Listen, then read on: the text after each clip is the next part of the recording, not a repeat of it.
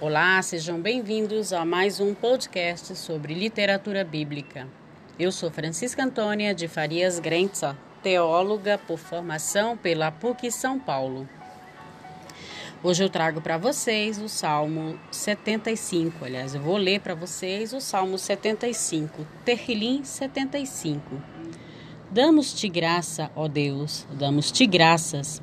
Perto está o teu nome todos falam de teus feitos maravilhosos. No tempo em que eu determinar, julgarei com justiça, quando a terra treme, com todos os seus habitantes.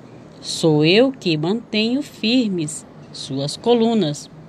Aos arrogantes, digo: não se vangloriem, e aos ímpios, não alardeiem sua força.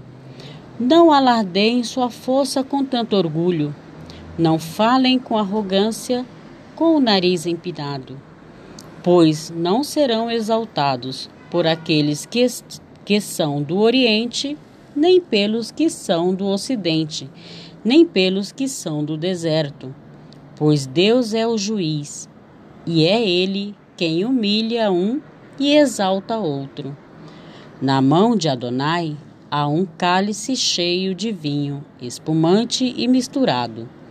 Quando ele derrama, todos os ímpios da terra o bebem até a última gota. Eu, contudo, sempre anunciarei essas coisas. Cantarei louvores ao Deus de Jacó. Destruirei a força dos ímpios, mas a força dos justos aumentará. Até mais!